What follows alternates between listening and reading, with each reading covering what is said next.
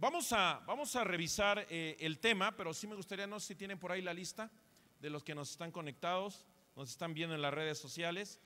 Y vele mientras anotando, gracias. El tema de esta semana se llama Supera las distracciones y los tiempos difíciles. Supera las distracciones y los tiempos difíciles.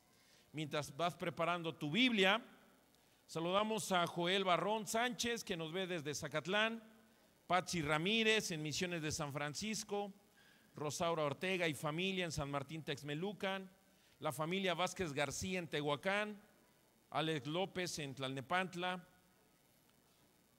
Gaby López en Chalostoc, Noé y Lorena en Chicabasco, Hidalgo, María del Carmen Sánchez en Zacatlán, Brandon Martínez en Texmelucan, y Verónica Nolasco también nos saluda desde Zapopan, Jalisco. Amén. Un fuerte amén a Zapopan. Dios les bendiga, todos allá en las redes sociales. Muy bien, pues, ¿cómo se llama el tema? Supera las distracciones y los tiempos difíciles. ¿Cuántos saben que nuestra tierra y el reino de los cielos sufre violencia? Todos los días es una batalla. Todos los días estamos en guerra con el enemigo. ¿Sabes por qué? Porque Satanás te quiere destruir. ¿Sabes por qué? Porque le caes gordo. Porque te odia con odio jarocho. Ya me acordé de los 70. Pero bueno, ok. A Satanás no le agradas. Porque eres el consentido de Dios. ¿Sí me estás entendiendo?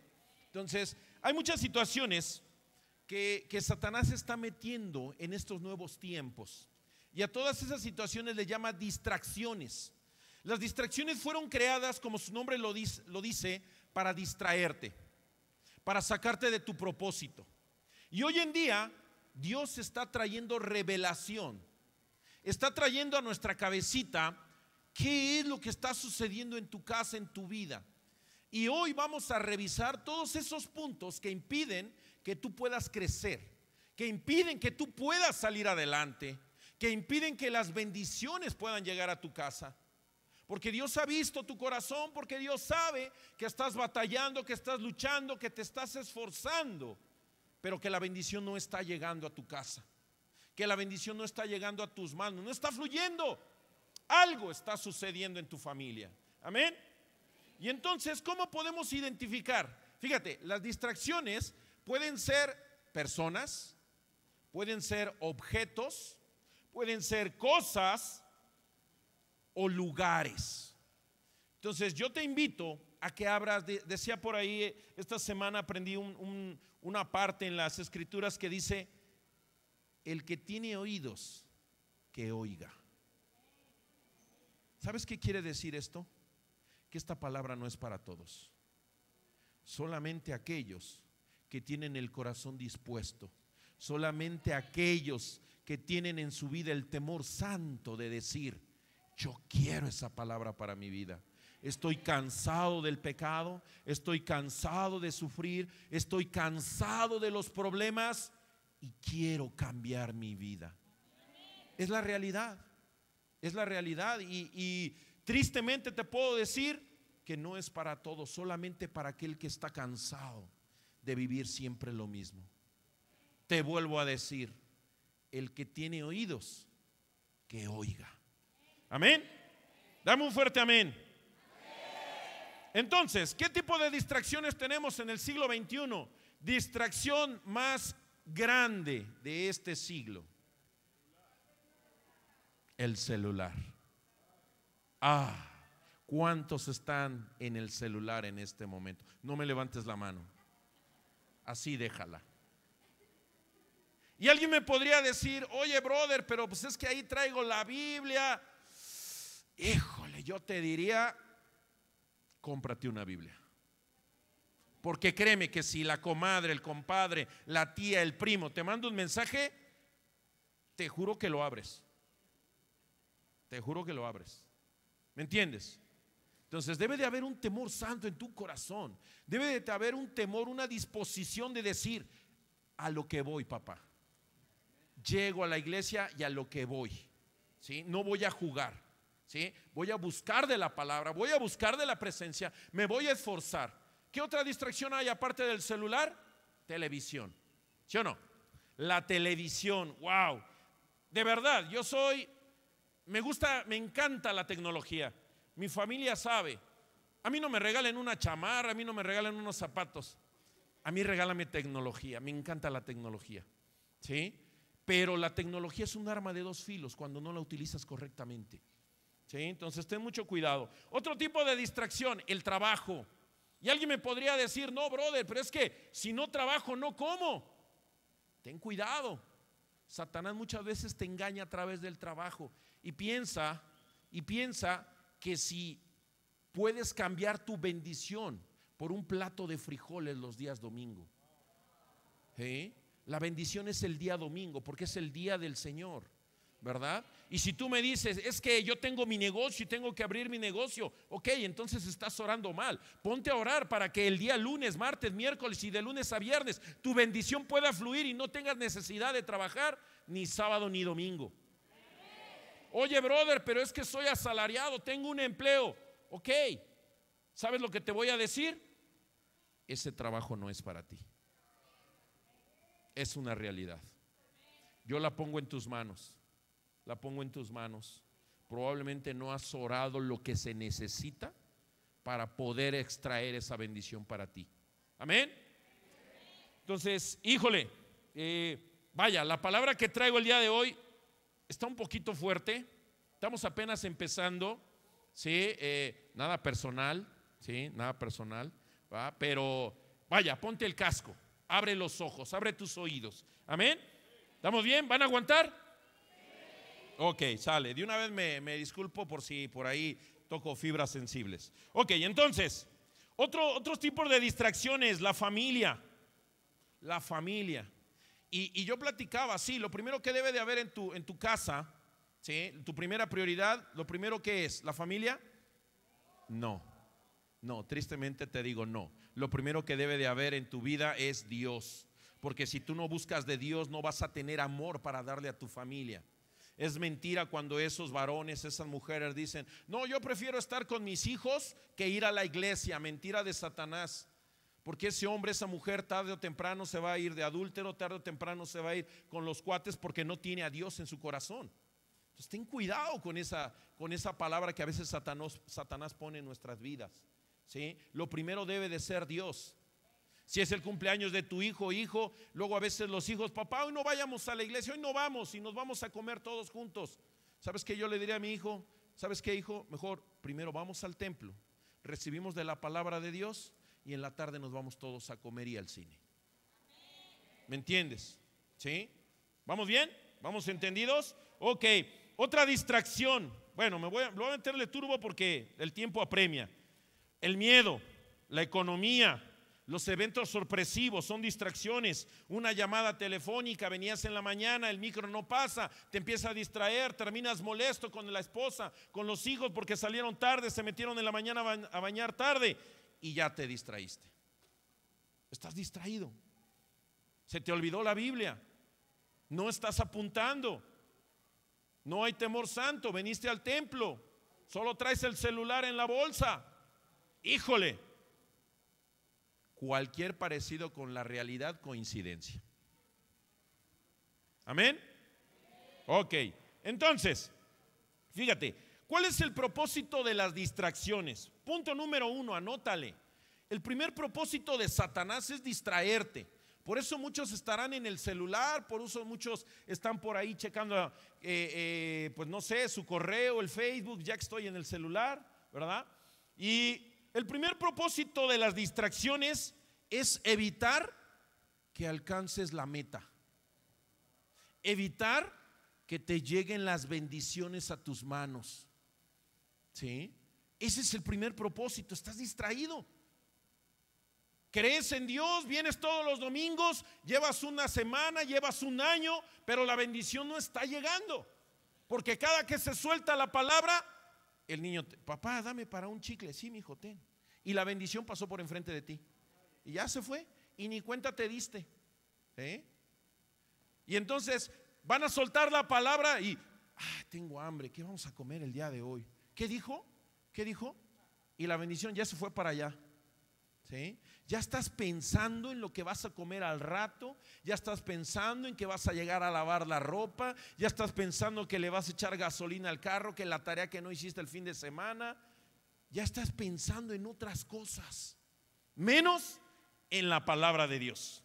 No sé si les ha pasado, no sé si les ha pasado. ¿ah? ¿Sí? Entonces,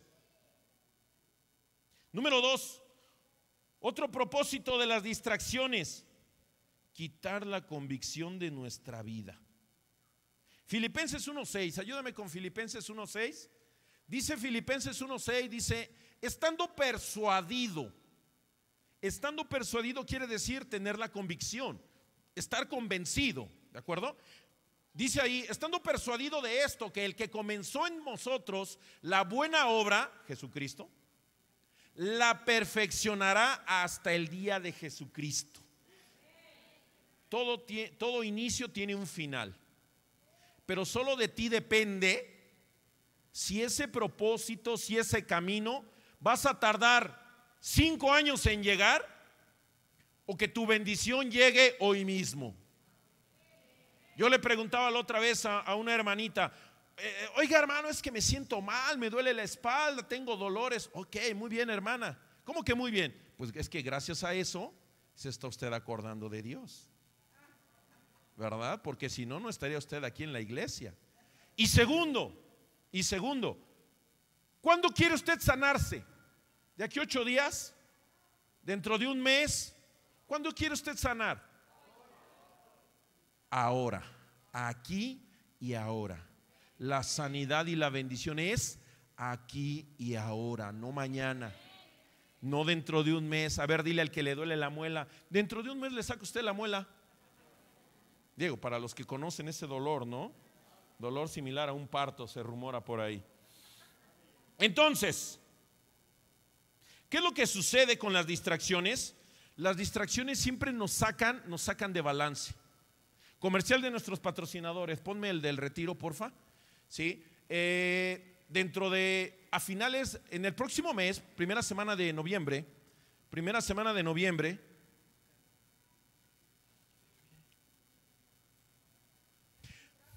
ya, ese tipo de distracciones, ¿ya vieron? Ese tipo de distracciones pueden suceder, ¿sí? Ok, entonces, retiro de damas. ¿Cuándo es el retiro? 4 y 5 de noviembre. ¿Cuántos de aquí tienen gente para mandar a su retiro? ¿Sí? ¿Nada más? ¿Cinco, diez, quince? ¿Ok? ¿Y los demás? No vinieron hoy. Ok, están dormidos. Ok, fíjate, este es un retiro de damas. ¿Cuántos saben que hay una gran bendición al acudir a ese retiro? Hay una gran bendición. Pero ¿qué crees? Satanás va a hacer todo lo posible para que no vaya la persona que tú quieres que vaya. Es una guerra, es una lucha. Recuerda a Satanás que él ya está derrotado. O yo te puedo decir que hay gente que dice ahorita tú le invitas, sí, sí, yo voy al retiro y el mero día, no, es que mi niño se cayó, es que mi niña le dio temperatura, es que no me dieron permiso y empiezan los miles y pretextos esa semana, el último día. Hay un enfoque, ya estaban preparados, pero ¿qué sucedió? Hubo una distracción. A veces pensamos que que si nos quedamos en casa guardaditos, vamos a sanar de gripa. ¿Sí? O sea, date lo, cuenta lo que te estoy diciendo. Nos damos cuenta que si nos quedamos guardados, vas a sanar. ¿Sí? Pero entonces muchas veces el enemigo lo que quiere hacer es distraerte. ¿Sí? Entonces, Satanás quiere que tú jamás conozcas a Dios. Por eso siempre Satanás va a buscar tres cosas, anótale. Satanás va a buscar tres cosas. La primera, que nunca lo conozcas. Él no quiere que vengas a la iglesia. Cuando tú salgas y pongas el taxi, no va a pasar ningún taxi, la micro no va a pasar. Ese día quedaste de acuerdo con alguien para que te trajera y su teléfono no funcionó. Satanás va a querer que nunca lo conozcas. Él no quiere que llegues al templo, que nunca llegues a la iglesia. Por eso tantas veces has invitado gente y no llega. No es la lucha contra la persona, sino contra el enemigo. Número dos, Satanás, quiere que jamás recibas tus bendiciones. A Él no le interesa que recibas tus bendiciones, porque el día que tú recibas una bendición, sabe que Dios te va a tomar en su mano. ¿Me entiendes? Entonces eso es lo que Él busca, que jamás recibas una primer bendición, porque si no, entonces vas a abrir los ojos y vas a decir, de aquí soy. Y tercero, Satanás quiere que jamás le sirvas. Probablemente ya tienes tu bendición, probablemente ya llegaste al templo, ya estás en la iglesia, pero quiere que jamás le sirvas. Porque cuando tú le sirves al rey de reyes, las bendiciones son constantes, una tras otra, una tras otra, una tras otra. Y entonces por eso es que hay en la iglesia, tristemente te puedo decir que hay discípulos y multitudes. ¿A dónde perteneces tú?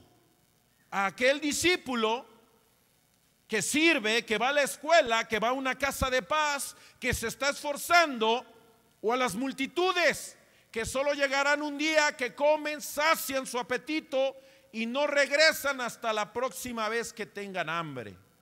Ah, fuerte, fuerte la palabra, pero es una realidad. ¿Dónde está tu compromiso? ¿Hay un temor santo en tu corazón? ¿O solo estás aquí para jalar de la bendición el día de hoy cuando hay una necesidad? ¿Cuándo quieres que fluya la bendición? ¿Todos los días? O solo hasta que el agua la tienes al pescuezo. Ya no aguanto, Señor, ya no aguanto. Ahora sí voy a ir a mi escuela de nuevos creyentes. Te prometo que ahora sí voy a ir al servicio a las 10:30 cuando empieza el servicio. Ah, ¿cuántos me dan un amén? No muy convencidos, ¿va? Ok, pero ánimo, ánimo, ánimo.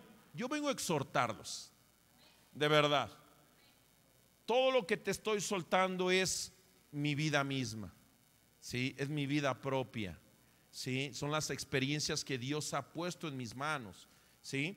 Es lo que yo he vivido, amén. Filipenses 1:6. Estando persuadidos de esto, que el que comenzó en vosotros la buena obra la perfeccionará hasta el día de Jesucristo. La perfeccionará. Créeme, Dios tiene un propósito en tu vida. Tienes un objetivo. Hay un propósito. Grábatelo en tu cabecita. Dile a tu vecino de la derecha, tienes un propósito. Más fuerte, dile, tienes un propósito. Ahora regrésasela al del otro lado, dile, tú también no te hagas guaje.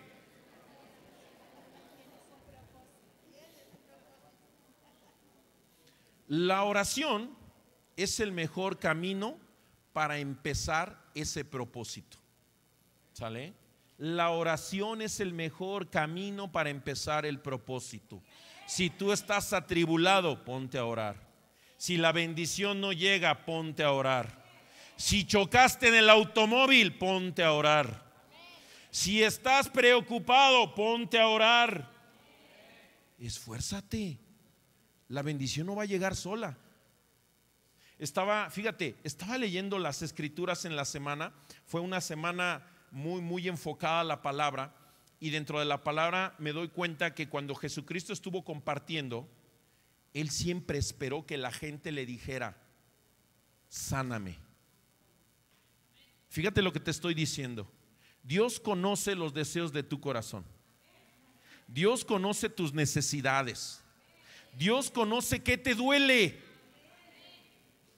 pero Él no va a hacer nada que tú no le pidas. Dice en la palabra de Dios, todo lo que pidas en mi nombre y lo declares en el nombre de Jesús. ¿Qué quiere decir declarar? Hablar, hablar, te será dado. Todo lo que declaras en mi nombre te será dado. Dios conoce tu necesidad. Pero si te, tú te pones a orar con espíritu de religiosidad, vamos a orar. Amén. Vamos a orar. Ya acabé, hermano. ¿Cómo que ya acabaste? No, es que estaba orando en, en mi cabecita. Hello. ¿Sí? ¿Qué pasó ahí? ¿Sí me estás entendiendo? No lo estás declarando. Es que me da pena aquí con el vecino, se va a enterar de lo que hice. déjalo ahí. ¿Qué prefieres, tu bendición o que se entere el chismoso de la izquierda? Nada personal, ¿eh? No, no. ¿Sí? ¿Qué prefieres? La bendición, no, pues ahora sí, entonces, Señor, ahorita no, al ratito me das la bendición que ya llegue yo a mi casa. Espérate, que esté yo solito. Pues no, tampoco, ¿me entiendes? ¿Sí? ¿Vamos bien? Entonces, Jesucristo sabe nuestras necesidades, pero a menos que tú le digas, Señor, sáname, Él lo va a hacer. Le preguntó al ciego, ¿qué quieres que yo haga? O sea, fíjate, podría sonar absurdo. Le preguntas a un ciego, ¿qué quieres que yo haga por ti? O sea, ¿no? ¿Sí? Podríamos pensar que es absurdo, pero no. Jesús empezó, desde ahí le empezó a enseñar, pídeme lo que necesitas. No se lo dijo, pero le dijo, ¿qué quieres que yo haga por ti? Amén. ¿Estamos entendiendo? Vamos a orar, vamos a abrir nuestra boquita. Vamos a declararlo. Eso, muy bien. Lucas 21, 34. Satanás viene para agobiarnos. ¿Sí? Satanás viene para meterte ideas en la cabecita, distraerte, ponerte cargas. No sé si tú llegaste al templo con una carga aquí en la espalda, cargando como un bulto de, ladrillos. ¿Sí? Y ahí vienes, y ahí vienes. ¿Sí? Y se te cae la carga y ¿qué haces? La vuelves a agarrar. Y órale, otra vez, ya me voy para la iglesia. Y ahí vas con tu carga. ¿Sí? ¿Qué dice entonces Lucas 21, 34? Mirad también por vosotros mismos que vuestros corazones, no sé qué, no sé qué, no se carguen de glotonería, decían por ahí alguien. El cristiano no toma y no fuma. Yo espero, yo espero. Ay Dios mío, pero ¿cómo come? Ah, no le digan carnitas, barbacoa, una semita de pata ahí, chilaquiles de pollo y su arrachera encima con cremita. Oh, estate, espérate. Espérate. Ok. No se carguen de glotonería y embriaguez y de los afanes de esta vida. Y venga de repente sobre vosotros aquel día difícil, aquel día complicado. No vaya a ser, diría mi abuelita, no vaya a ser que te agarren en la baba. ¿Sí? Perdón por mi vocabulario, pero la verdad es que así hablo yo. Que no te vayan a agarrar distraído. Estás tan metido en el trabajo y eres el hombre del mañana. Vamos a la iglesia mañana.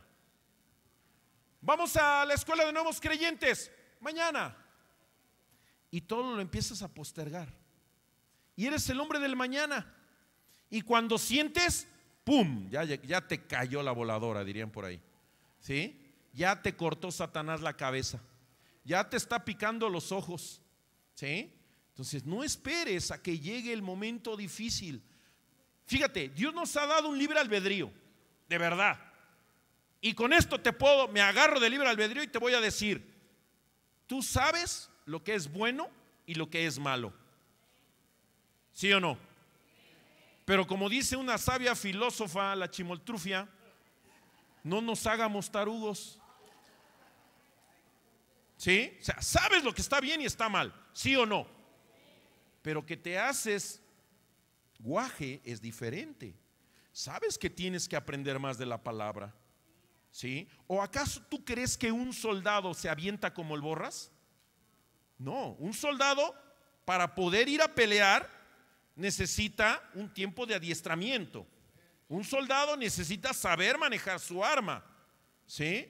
No van a agarrar cualquier hijo de vecino y órale, vayamos a pelear a Kuwait, órale. Pues regresa con los tenis por delante. ¿Sí me entiende? Entonces vivimos una guerra. Vivimos una guerra, eso quiero que te entiendas. ¿sí? Es lo que inicialmente comenzamos. Vivimos una guerra todos los días. Yo te pregunto, ¿estás preparado para esa guerra? Satanás te quiere destruir. Y por eso te está metiendo muchas distracciones, ideas Y algo, muchas cosas están fluyendo en sus cabecitas ahorita. Estoy viendo tu rostro, estoy viendo tus ojos. Muchas cosas están fluyendo. ¿Sí? Pero aterrízalas, anótalas. ¿Sabes por qué yo insisto que las anotes? ¿Sabes por qué? Porque mañana ya se te olvidó. Y muchas veces de nada sirve que anotes si no las repasas en la semana. Nomás veniste a gastar la tinta del plumón, del lápiz, del lapicero. Repásalas en la semana. ¿Sí? Esa libreta que tú tienes ahí a la mano es tu memoria artificial. ¿Sí? Es una realidad. La edad hace que todas las cosas se nos olviden. Entonces, ahí tienes tu libreta. Amén. ¿Vamos bien? Apenas vamos despegando. Póngase el cinturón. A ver, agarre el cinturón y póngaselo aquí así. Póngase su cinturón. Estamos despegando. Amén. Ok, muy bien. Entonces, ¿qué significa estar agobiado? Fíjate, cuando tú estás ocupado en tus propios asuntos, ya no oras. Estás tan ocupado muchas veces sirviendo en la iglesia, solo vienes a la iglesia a servir, ¿sí? Porque no estás recibiendo otros días. Entonces, no solamente es servir, sino también tomar la palabra para tu vida. No hay comunión con Dios, estás abrumado. Y estás pensando, como dice el versículo, en qué vas a comer, en qué vas a beber, en qué vas a vestir. Y dejas a un lado la palabra de Dios. Cuando tú estás desconectado, empiezas a llegar tarde a la iglesia. Estás pensando en qué vas a hacer cuando, te, cuando salgas de la iglesia. ¿Sí o no? No me contestes. Ya están pensando, a ver, vamos a ir a comer con mi mamá, no, con la tuya mejor. ¿Qué vamos a comer? ¿Tienes hambre? ¿Vas a llegar a lavar? ¿Estás apuntando? ¿No estás apuntando? Etcétera. Ahora, ¿cuáles son las consecuencias de estar distraído? Ahí te va, anótale. Si tú estás distraído, primero, no hay temor santo. No tienes temor de Dios. Precisamente por eso, pues estar distraído con los hijos, con el celular, con la comida, estás pensando en otras cosas porque no hay temor de Dios. Y muchas de las ocasiones vienes a la iglesia porque te traen. Ojalá y no sea el caso, ¿verdad? Los niños, pues los entiendo, ¿verdad? A mí también me llevaban tempranito a la iglesia. ¿Sí? Pero cuando eres adulto, más de 12 años, puede de haber una convicción. ¿sí? Yo le digo a mi hija, hija, lava el carro. Ay, no, papá, no tengo ganas. Ok, está bien. Papá, dame para unos zapatos. ¿Qué crees, hija? No tengo ganas. No, ya en serio. Hija, pues si tú no quisiste ser bendición para mí, yo no puedo ser bendición para ti. ¿Me entiendes? ¿Sí? Entonces, no necesitas hacer otra cosa más, simplemente uno, uno solo se evita y se corta las bendiciones. Uno solo. Amén. Consecuencia número uno, pierdes la concentración. ¿Sí? Cuando tú estás distraído, número uno, pierdes la concentración. Número dos, detienes el progreso. Detienes el progreso, estás estancado. Y luego cuando te das cuenta ya tienes 50 años y dices, Sigo 30 años en esta misma empresa. Le he dado los mejores años de mi vida.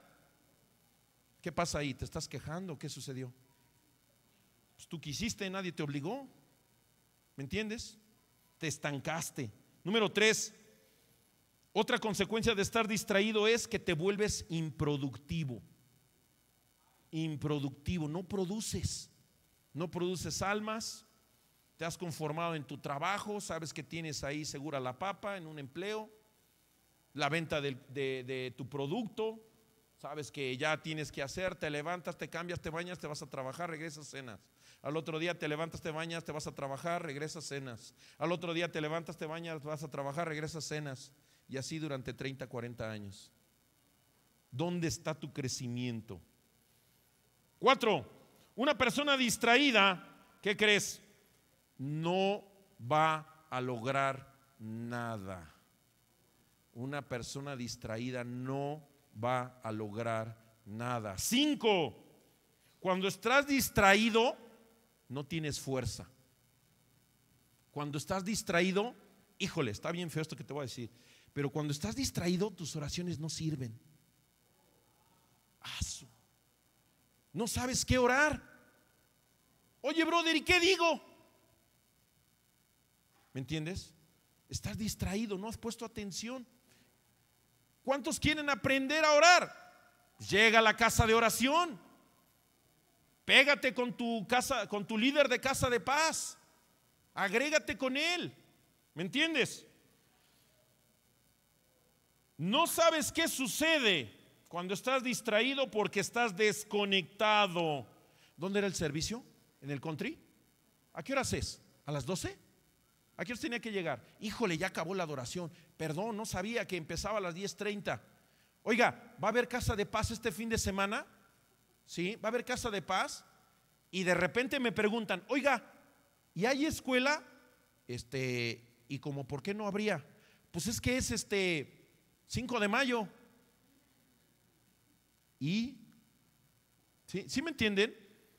El mexicano quiere pachanga, quiere descansar, estarse rascando el ombligo, lo que quiere el mexicano, ¿sí o no? Amén. Ya me imagino, Satanás, hoy, hoy no vengas a mi casa, Sata. Es que es este 2 de noviembre. Vamos a estar ocupados. No, ya me imagino, dile al chanclas ahí, oye, brother, este, pues no vengas porque este, pues es el cumpleaños de mi hija. Entonces, pues este, vamos a estar, no voy a ir al templo, entonces no me visites este fin de semana. No puedes hacer eso. Satanás no tiene vacaciones. Él solamente está buscando que bajes la guardia para que te dé un golpe. Eso es lo que está buscando el enemigo. Entonces de ti depende bajar la guardia o estar siempre listo, preparado. Amén. Pero bueno, ya vimos algunas distracciones, pero vamos a ver entonces cómo vencerlas, ¿no? Porque de nada sirve que te digan que la estamos regando, sino que debes de hacer. Número uno, anótale, ¿cómo vencer las distracciones? Para eso vamos a buscar Colosenses 3, 1 y 2. Lo primero que tú debes de hacer, dice, si pues habéis resucitado con Cristo, ¿cuántos de aquí ya fueron a su retiro? Levante bien la mano, sin pena ni, ni, sin pena ni gloria. Bien, eso. Todos los que ya fueron a su retiro, fíjate lo que te voy a decir. En su cabecita un cambio de chip. Moriste al viejo hombre y ese cambio de chip te hizo entender que volviste a nacer porque te han dado una segunda oportunidad de vida. ¿Sale?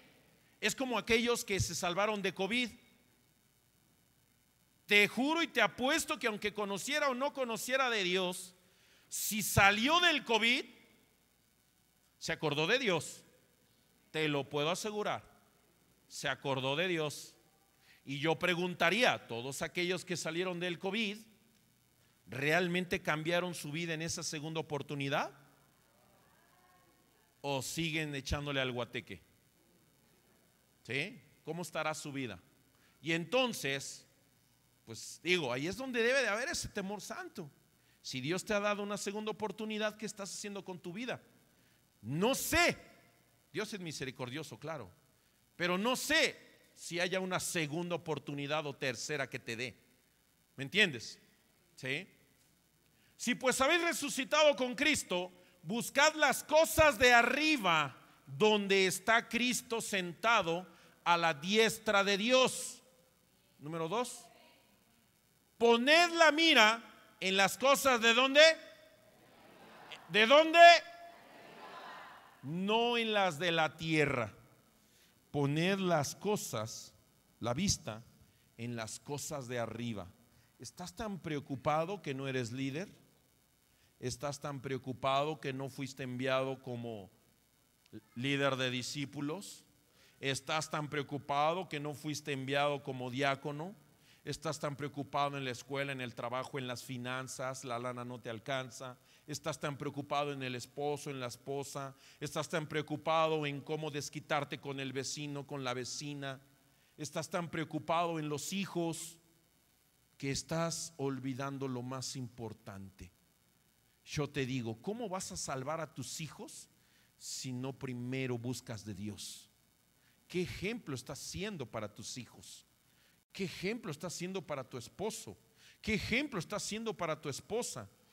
¿Sí? Y aquí no venimos a, imponerte una religión, lo, lo decía hace un momento el líder de discípulos Juan. No venimos a imponerte una religión. Venimos a invitarte a que tengas una relación con Dios. Yo te digo, ve a la iglesia que quieras, pero busca de Dios convincentemente. Esfuérzate. No esperes, no esperes a que tengas el agua hasta el cuello. No esperes hasta que te falte un brazo.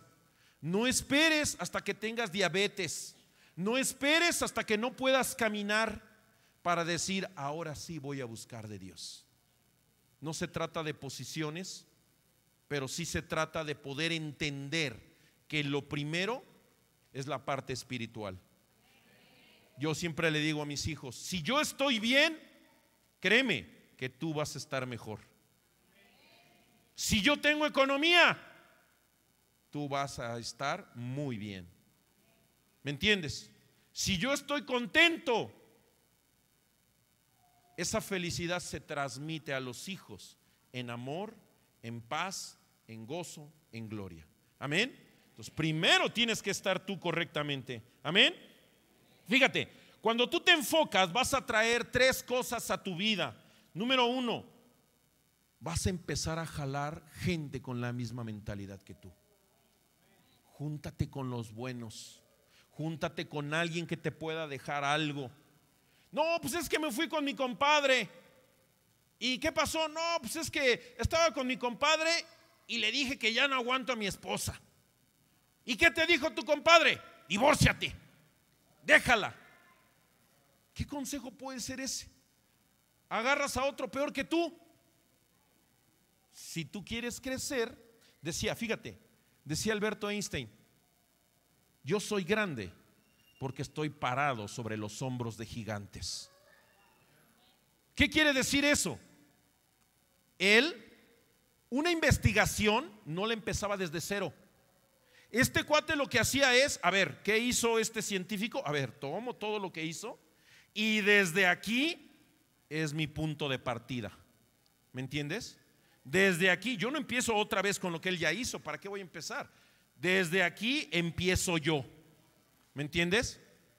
Júntate con los grandes, júntate con los fuertes, júntate con aquel que te pueda dejar una enseñanza, con aquel que te pueda dejar un testimonio. Oye, brother, ¿tú cómo le hiciste con las drogas? Oye, brother, ¿tú cómo le hiciste con el alcoholismo? Oye, brother, ¿cómo le hiciste para no discutir con la esposa? Porque no son problemas. Entre matrimonios se les llama malos entendidos. No son problemas, los problemas son otros. ¿Sale?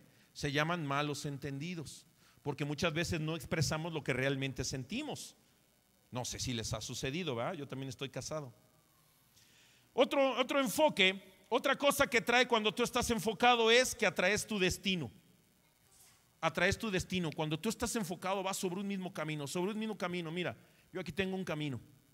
Si quiero llegar a la consola, tarugo de mí si me voy por allá. ¿O no? Aquí está el camino. Yo sé que si quiero llegar a la consola, agarro este camino. ¿Sale? Aunque de ese lado haya un antro, aunque de ese lado haya más dinero, aunque por allá me estén esperando mis amigos con una barbacoa. Sí, porque Satanás te va a jalar en lo carnal. ¿Sale? Te va a meter ahí ideas, mira, mejor vente por aquí, es más fácil. ¿Sí? comercial, ¿qué hace el mexicano? Siempre se va por lo más fácil. ¿Sale? Pues le doy una mordida. ¿Sale? Este, mira, si tú y yo nos juntamos y pagamos el cable, pues vamos a las michas machas, órale, venga. Mitad tú, mitad yo. Sale. El mexicano siempre busca lo más barato. El mexicano no valora lo que realmente dirían las cosas, valen las cosas, el valor de las cosas. Y hasta que lo pierdes cuando se da cuenta.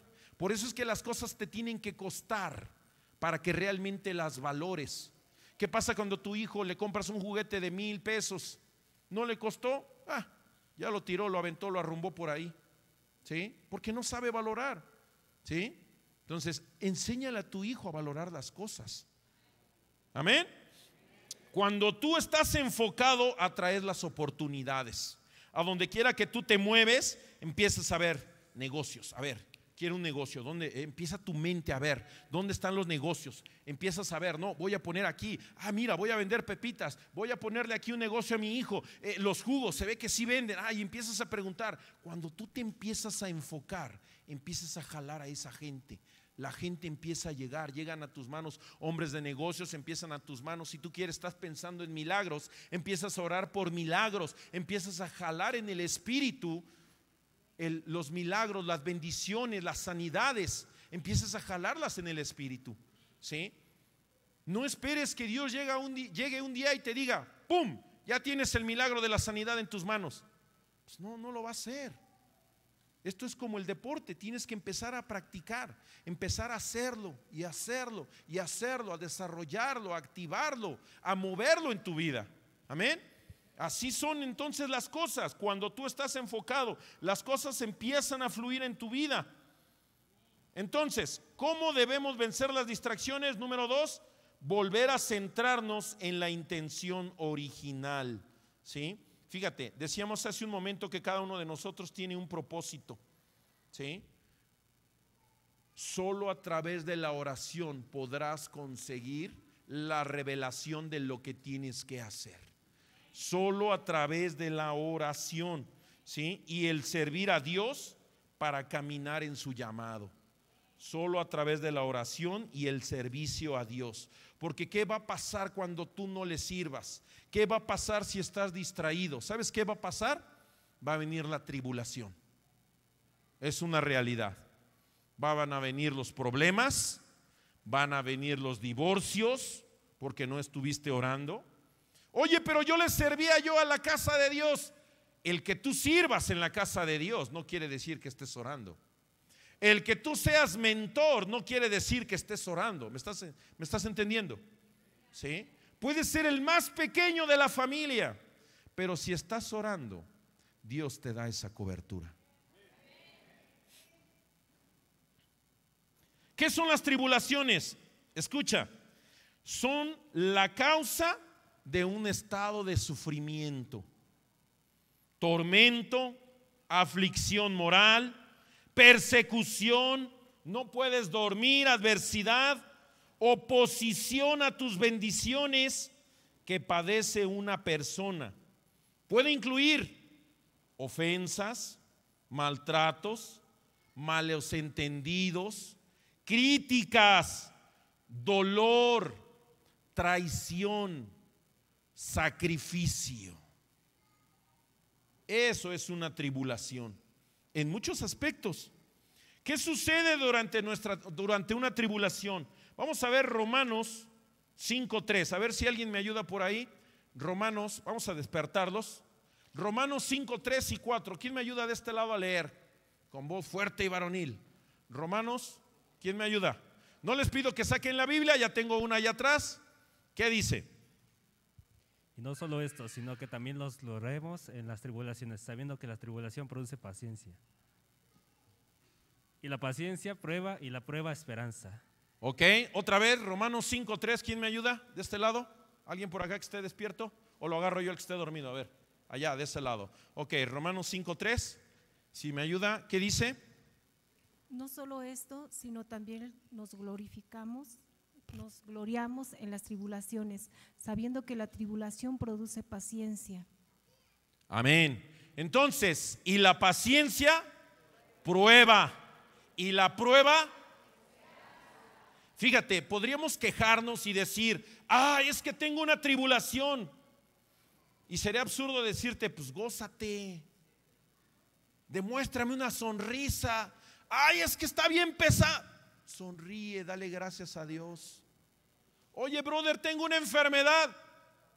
Dale gracias a Dios que todavía estás vivo y que tienes la oportunidad de orar para poder sanar. Claro, si tuvieras la enfermedad y ya estuvieras muerto, pues no, ¿verdad? Sí, pero tenemos una oportunidad. Y a veces, yo creo que a nadie, a, nadie le gusta estar atribulado. ¿O a quién le gusta?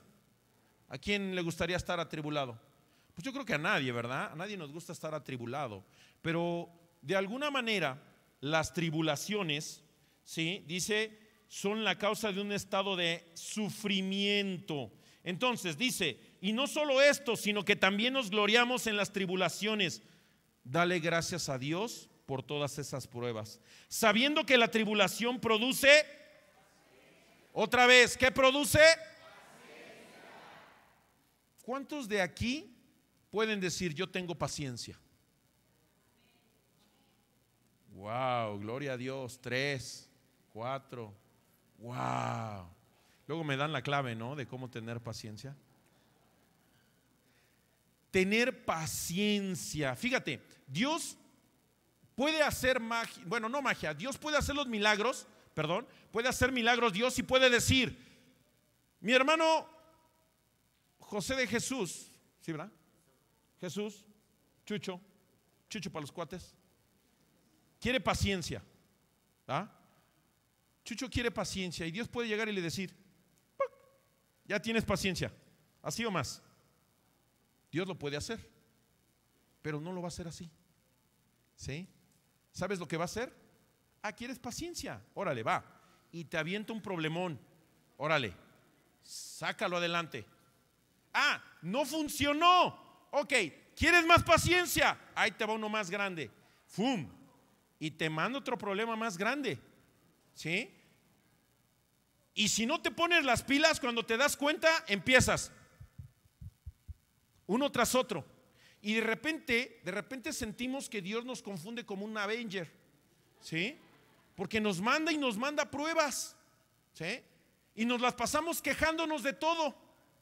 Pero lo que no te das cuenta es que no has progresado desde la 1 hasta la 50. Sigues igual. Ya agarraste 30 problemones y no quieres ir a tu escuela de nuevos creyentes. ¿Cuántos problemas ya tienes y no quieres llegar a las 9, a las 10.30 a la iglesia? ¿Me estás entendiendo? Y entonces, Señor, es que no me ayudas. Pues es que yo te diría, no quieres hacer nada. No te quieres esforzar. Durante las tribulaciones es expuesto nuestro ego. ¿Sí? Donde, dentro de las tribulaciones, nuestro carácter es moldeado, es sometido. Imagínate que el Espíritu Santo te dice, voy a romper tu soberbia, tu presunción, voy a destruirte hasta empezar nuevamente a moldearte. ¿Cómo está tu carácter?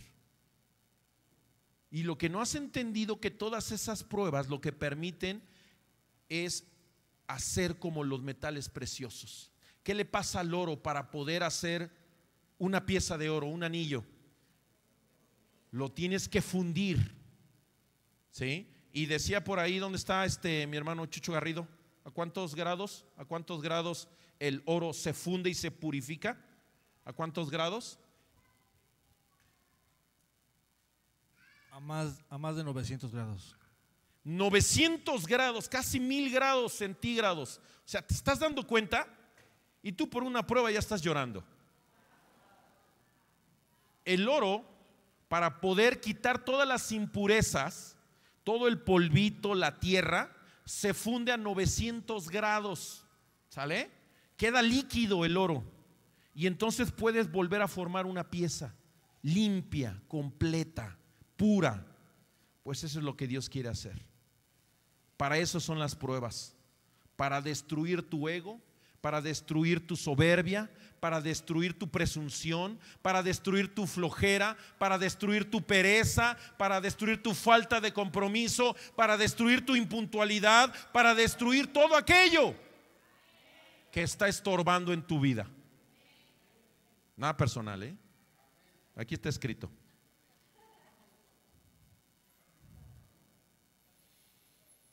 Entonces, ¿cómo está tu carácter ahorita? ¿Moldeado? ¿Cuántos quieren seguir siendo moldeados por Cristo? ¿Y sabes por qué te pregunto? Porque tienes de dos sopas. ¿O quieres que te moldee Cristo? ¿O quieres que te moldee el chanclas? Tú ponle precio. ¿Sí? Por eso dice en la palabra de Dios que cuando cometas un pecado, confiesa tu pecado. ¿Sí?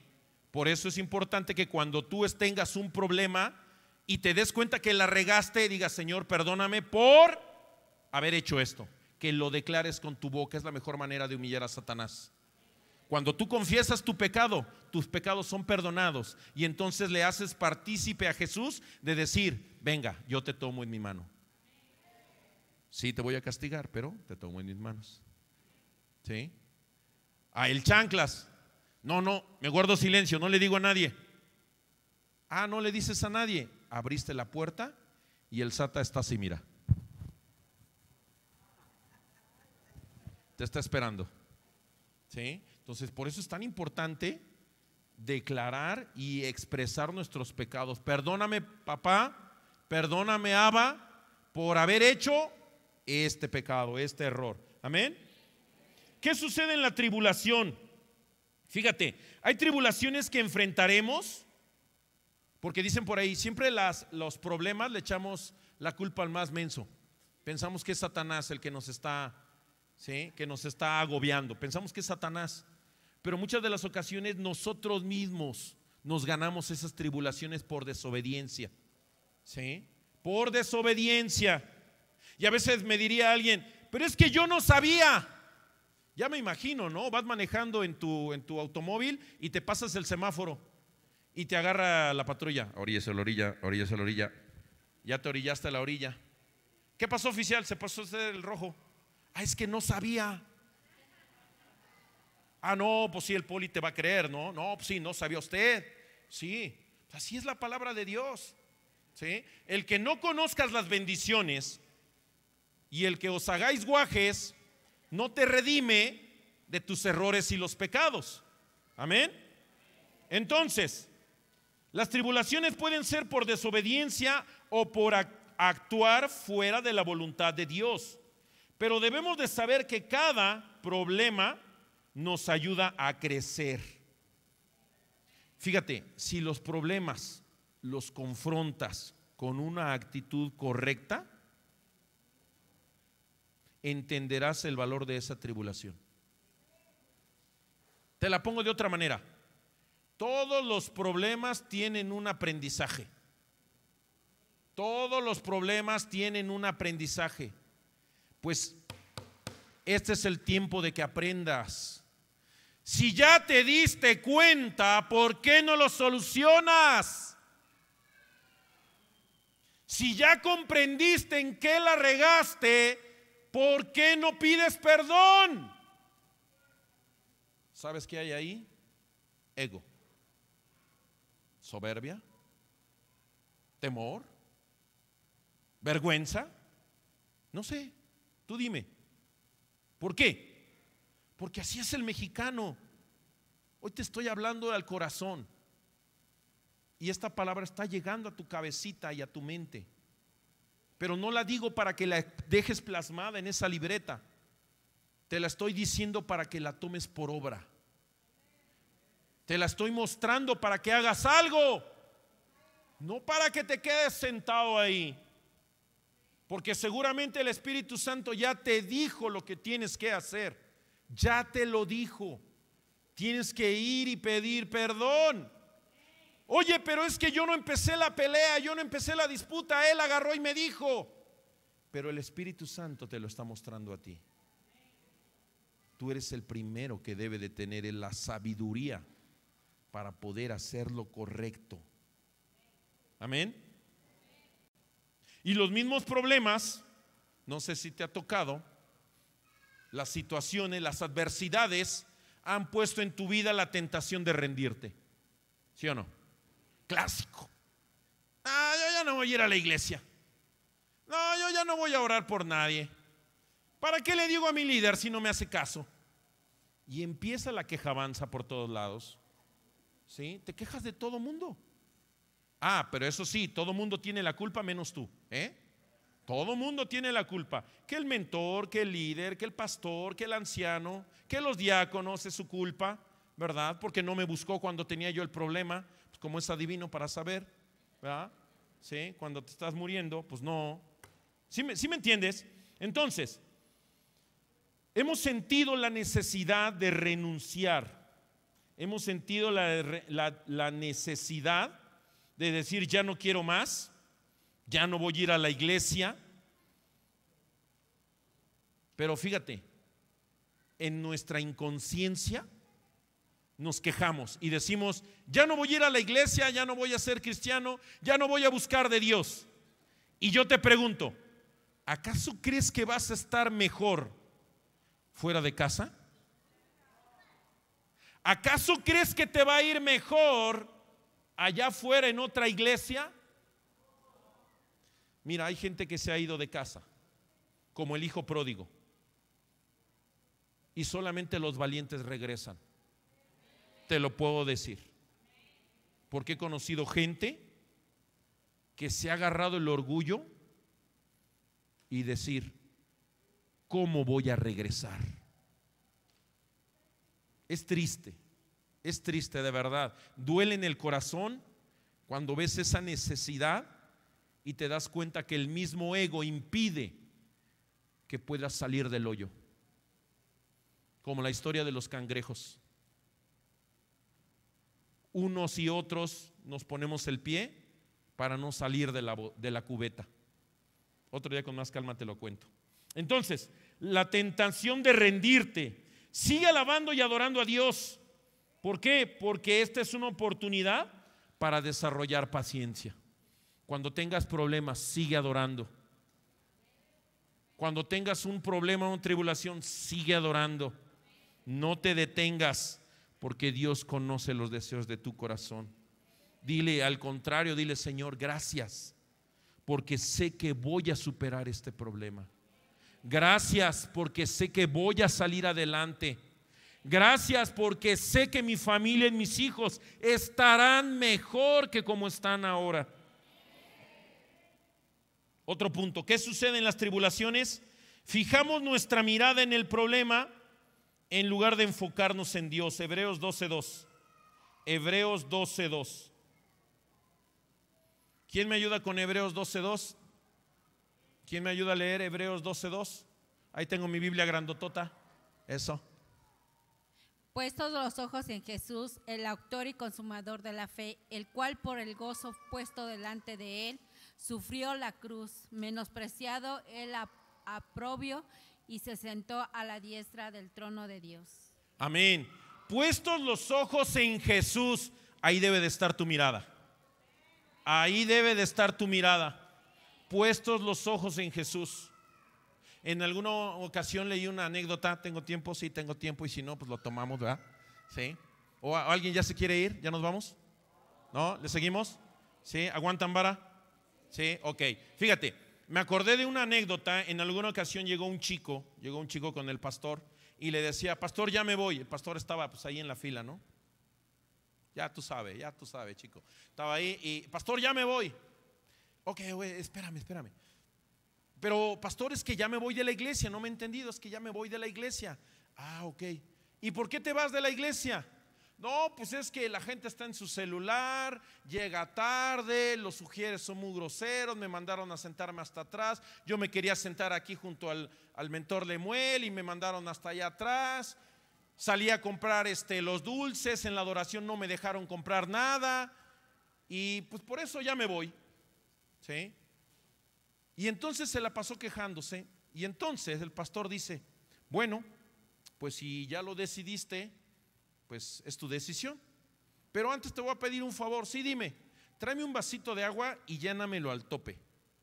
Ok, sale, un vasito de agua, ya lo llenó al tope, ok, y ahora dale la vuelta a todo el salón, ¿sí? Y me dices qué sucedió cuando se te cae, cuando llegues acá. Pero no se te tiene que caer ni una sola gota. ¿Y para qué? Tú hazlo. Ok. Entonces agarró el vaso, lo llenó al tope del agua, agarró el vaso y entonces iba cuidando porque le dijo, si se te cae el agua no te vas. Ah, no, pues entonces. Y ahí se fue. Le dio la vuelta, se paró, pasaba la gente y le seguía. Y, le dio la vuelta completa y llegó hasta acá. Listo, pastor, aquí está su vaso. Ok, ¿se te cayó el agua? No. ¿Por qué no se te cayó? Pues porque puse atención en la gente que iba pasando, y, pero me enfoqué al vaso para que no se cayera el agua. Entonces, en ningún momento se cayó el agua. Ah, ok. Eso es lo que tienes que hacer dentro de la palabra de Dios en la presencia de la iglesia. ¿Cómo? No le entendí. Tu enfoque no tiene que estar en el hombre. Tu enfoque no tiene que estar en los defectos del vecino. Tu enfoque no tiene que estar en los sugieres, en los errores de los demás. Tu enfoque tiene que estar en Cristo Jesús. El día que tú pierdas el enfoque, estás frito. Porque entonces Satanás va a ser escarnio de tu vida. Ya no se fue el muchacho. Amén. Más fuerte ese amén. Eso, muy bien, ya despertamos. Ok, dale, dale por ahí un este un empujón a tu vecino de la izquierda, dile, despierta, esa palabra era para ti. Ahora volteate de regreso y dile, no te hagas guaje, también era para ti.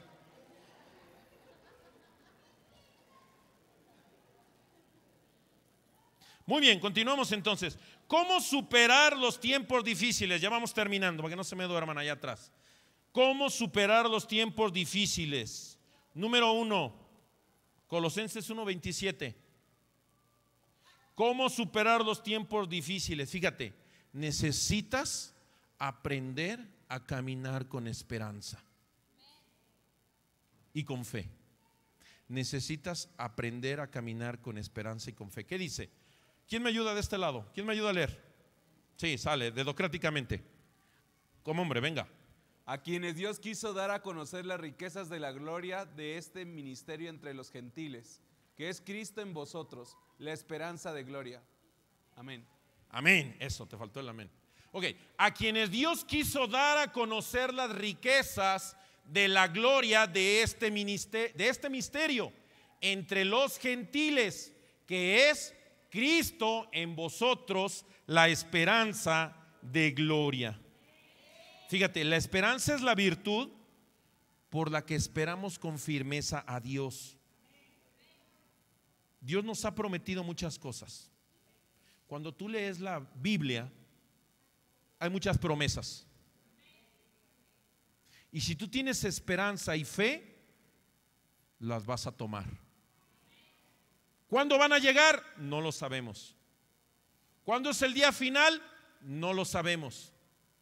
Pero si tú las haces parte de tu vida, tendrás una dirección tendrás un camino a seguir.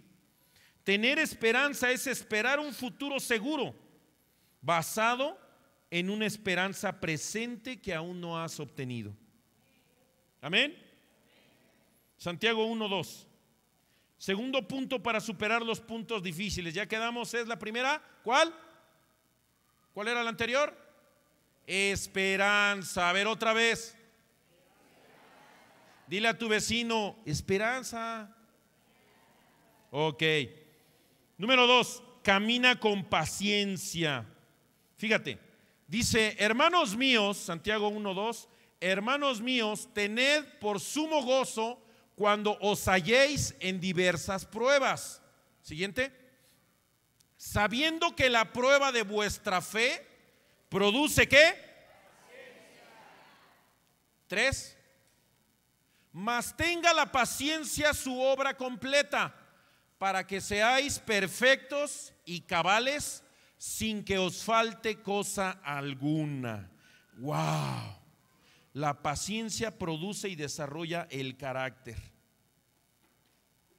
Fíjate, todos vamos a cometer errores, todos cometemos errores porque no somos perfectos, pero si tienes prisa, vas a cometer más errores la paciencia, es decir, toda decisión que tomes, jamás, escucha lo que te digo, jamás la tomes apresuradamente. Oiga, pero mire, ahorita le estoy vendiendo una televisión, si me la compra en este momento le doy, se la doy en 5 mil pesotes de, no sé, 60 pulgadas. Wow, es una ganga. Pero no traigo, no se preocupe, mire, fírmeme aquí y se la lleva de una vez. Pero no le he dicho a mi esposa, no se preocupe, cuando usted llegue con la televisión, lo va a abrazar. Pero es el dinero del Coppel, el del Electra que le voy a pagar. No se preocupe, en la semana usted trabaja, le dará el doble y va a ganar también. Me explico. Nunca tomes una decisión apresurada. ¿sí? Toda decisión apresurada es del enemigo. Cuando haya una decisión, que haya paz en el corazón y, pregúntale siempre a tu consejera de mano, ¿qué opinas? Para que la culpa sea repartida. Sí, pues sí. Si no, al ratito te va a decir, te lo dije. No, ya en serio. Siempre tomen consejo y estén de acuerdo, mutuo acuerdo, esposo, esposa. Amén. ¿Sale? A menos de que sea el regalo para la esposa. Entonces así no le preguntes, tú sabes que le tienes que dar algo. ¿Sí? ¿Sí o no? Te hagas guaje. Mi vida, ¿te gustan los regalos? Ya me imagino que te va a decir que no. ¿Va? Entonces, fíjate, nunca le eches la culpa a Dios, porque eso es lo que puede suceder en tu casa. Tienes tantos problemas, tantas tribulaciones, tienes situaciones difíciles que la bendición no ha llegado. Y siempre nos la pasamos preguntando, ¿por qué Señor? ¿Por qué yo? ¿Por qué sucedió esto? ¿Por qué? Nunca le preguntes a Dios por qué. Mejor pregúntale, ¿hasta cuándo? Mejor pregúntale, Señor, muéstrame qué quieres de mí. ¿Qué tengo que hacer para cambiar eso en mi vida? Pero nunca preguntes por qué, porque solo Dios sabe el motivo, porque solo Dios sabe que hay algo que se llama proceso y tienes que aprender a vivir el proceso. Te la cambio de otra manera. Tienes que aprender a pagar el precio. Todo tiene un precio. Y si no pagas el precio, cualquier chico rato lo tiras a la basura.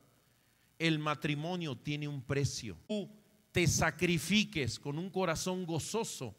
¿sí? Dicen las escrituras, así como Jesucristo se sacrificó, todo sacrificio que tú hagas es como olor fragante. El Padre lo detecta.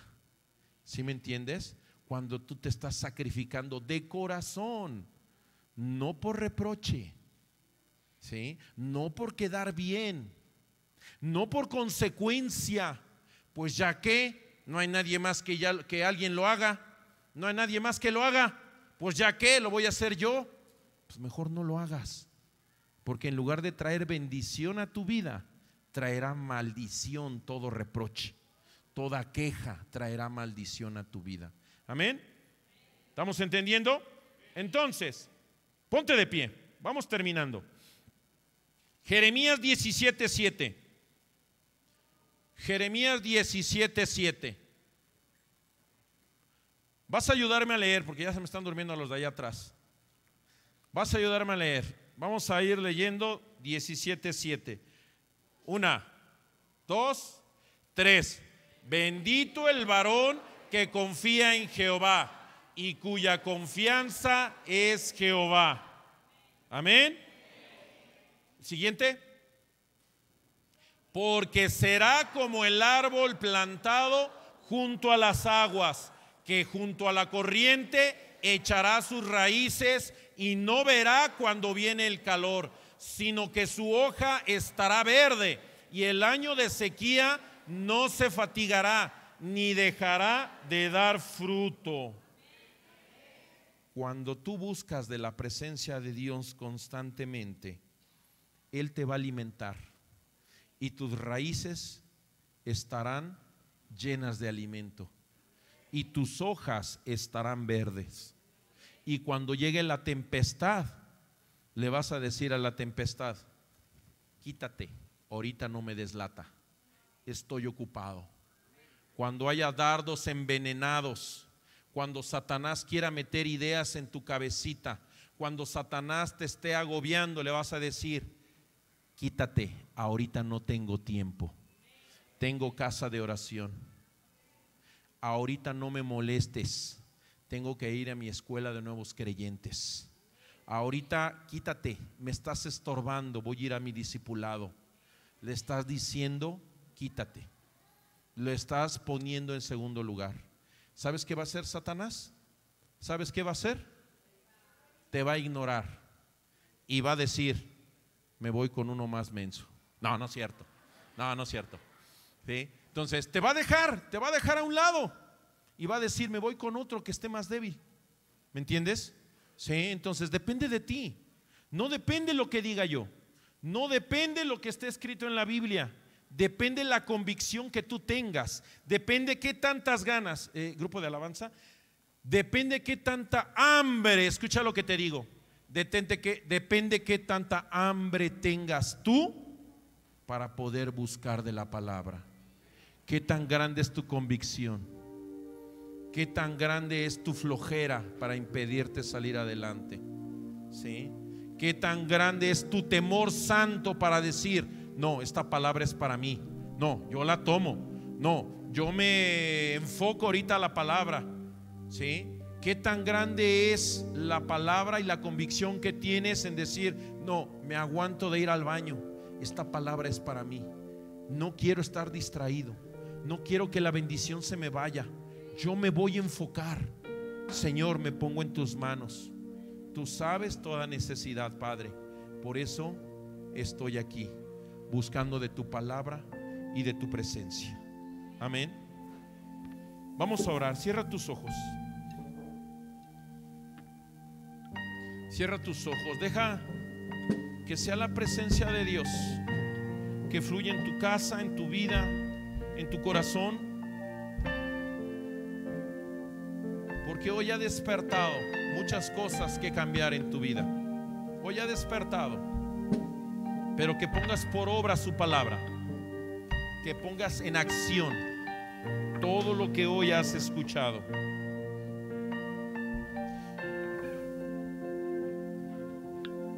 Adórale ahí en tu lugar. Que sea su presencia.